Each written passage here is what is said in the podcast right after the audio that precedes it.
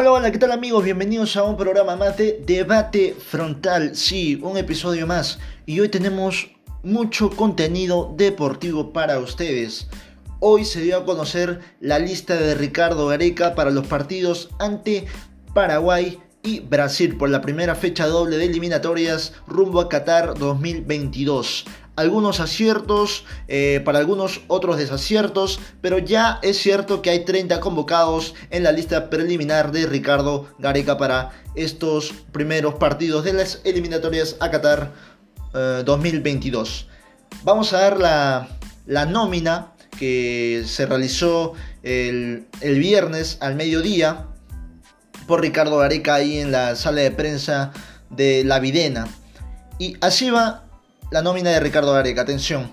Pedro Galese, Carlos Cáceda, José Carvalho, eh, Aldo Corso, Luis Advíncula, Miguel Araujo, Carlos Zambrano, Cristian Ramos, Luis Abrán, Alexander Callens, Anderson Santamaría, Miguel Trauco, Marcos López, Nilson Loyola, Renato Tapia, Pedro Aquino, Wilder Cartagena, Yoshimar Yotun, Christopher González, Cristian Cueva, Sergio Peña, David Dioses, André Carrillo, Andy Polo, Edison Flores, Raciel García, Jefferson Farfán, Raúl Ruiz Díaz, Jordi Reina y Aldair Rodríguez. Sí, es cierto, hay muchas apariciones nuevas dentro de esta selección, eh, muchas sorpresas, tal vez si mencionamos el nombre de David Dioses, que es un jugador que es su primera convocatoria a la selección mayor, el jugador de Deportivo Municipal que venía haciendo bien las cosas dentro del Club Edil, eh, ha sido llamado. Eh, si hablamos de Municipal, también a veces nos preguntamos por qué no está Azúcar, ¿no? Si es el, uno de los máximos goleadores eh, en la Liga 1 y es el único goleador peruano que está sobre los 7 goles en la Liga 1. Luego todos son extranjeros, entonces Matías Azúcar atraviesa un buen momento, se está codeando arriba con grandes delanteros de, de nuestro torneo local. ¿No? Y esa esta vez para algunos es la gran ausencia que esperaban a Matías Azúcar dentro del 11. Eso es una polémica, ¿no? Que se ha abierto a la gente, el público. Y también eh, la otra sorpresa eh, más agradable, diría yo, es la de Aldair Rodríguez, ¿no? Es un jugador que en los últimos años ha rendido muy bien en Deportivo Municipal, ¿no? Fue un emblema para el conjunto de Juliaca para conseguir ese título en el 2019. Ahora con su traspaso al América de Cali, reciente traspaso, ¿no? Por tres años, creo que ha reforzado más su convocatoria a la selección de Ricardo Gareca. Ahora dentro eh, de estos convocados también me surge a mí eh, una duda y, acá creo que entramos a un desacuerdo entre tal vez mi pensamiento y el, pensamiento eh, de Gareca. Yo sé que Gareca es un entrenador que no se le puede discutir nada, ¿no? Eh, logrando bastantes cosas con la selección peruana, pero creo yo, y acá no concuerdo con Areca, opiniones son opiniones, y creo que de cada uno se respeta, pero acá en, en la convocatoria de Nilson Loyola, Nilson Loyola que tiene una aparición discreta con Sporting Cristal, no es tan sobresaliente como la de la que viene teniendo Iván Santillán. Creo que si Iván Santillán era convocado eh, para esta fecha doble, no pasaba nada. Más bien creo que habían caras felices por parte de, hinchas universitarios y creo que para el fan de universitario creo que se tiene que convocar, eh, perdón, para fan de la selección peruana se tiene que convocar a los mejores, a los mejores que estén en un buen momento. Y creo que Iván Santillán tiene un mejor momento superlativo a comparación de Nilson Loyola. Y creo que para mí eso debió, eso, eso, para mí eso fue una sorpresa de ausencia de Iván Santillán en la selección. ¿no? Y tal vez eh, Ricardo Gareca busca con estos convocados eh, jugadores que tengan eh, rodaje dentro de la selección. Por ejemplo, Nilson Loyola ha sido mundialista y ya tiene cierta experiencia con la selección, ¿no es cierto?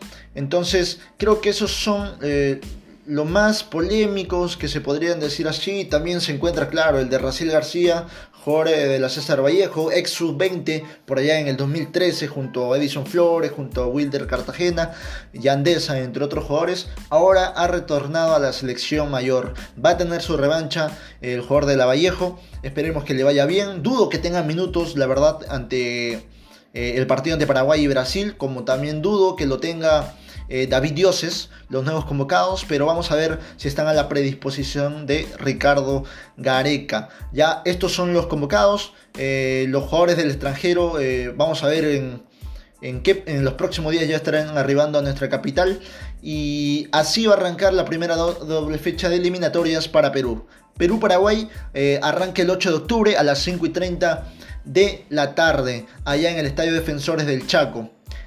Y el siguiente partido será acá, jugaremos de local ante Brasil el 13 de octubre a las 7 de la noche. Y acá hubo una modificación en cuanto al horario, porque ya se había establecido antes que lo modifiquen, que era a las 9 y 15 de la noche. Pero por temas de que vivimos hoy en el Perú, el tema de la inmovilización, social se, tuvo que restablecer el horario. Entonces ya no es 9.15, ahora es pactado para las 7 de la noche. Así lo oficializó la Comebol mediante sus redes sociales. Y ahora vamos a tocar también un tema importante que está de candela, que es el tema de la Liga 1. ¿no? Ya ha jugado algunos partidos de la fecha 14.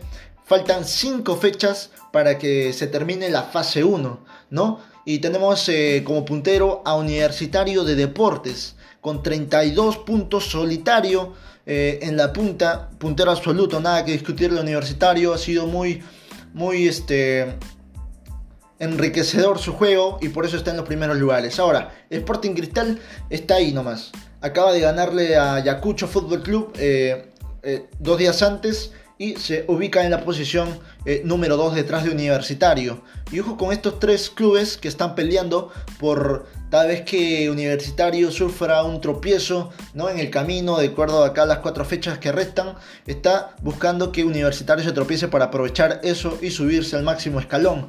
Sporting Cristal, UTC Cajamarca y Sport Huancayo con 25 puntos. Los 3 a 7 puntos de Universitario.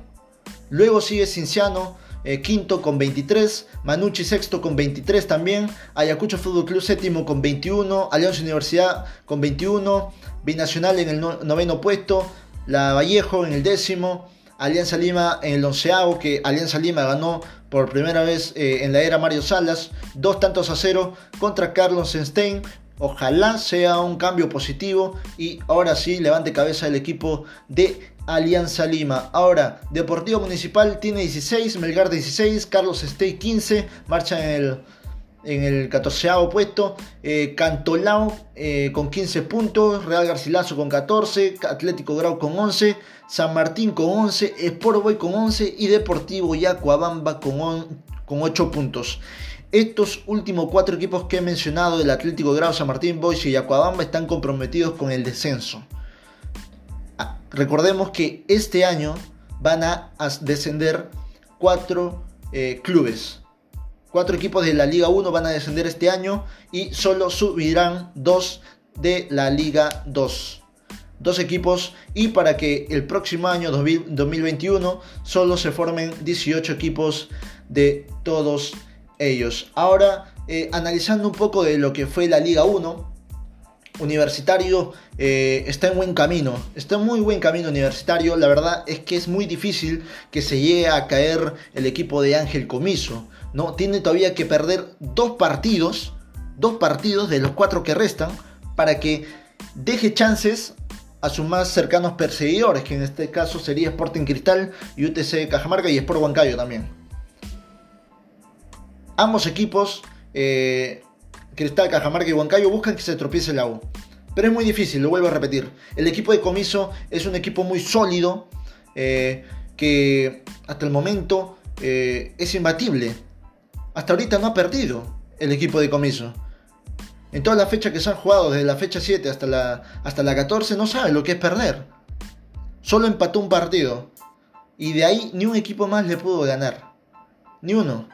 Entonces es muy difícil tomar al equipo de Ángel Comiso. Sporting Cristal viene en buen momento también, bueno, viene en buena racha, no pierde. Desde que se reanudó eh, fútbol, el equipo de Roberto Mosquera no ha perdido. ¿no? Viene en buena racha, sí empatado, pero viene en una buena racha y un proceso eh, de recompensación para lo que es eh, poder tomar las primeras riendas del club. Ahora, UTC de Cajamarca, UTC de Cajamarca también que está en muy buen momento, están apareciendo individualidades buenas. como la de Erison Ramírez, que marcó dos goles el, eh, anterior, el, el, partido que recién acaban de jugar.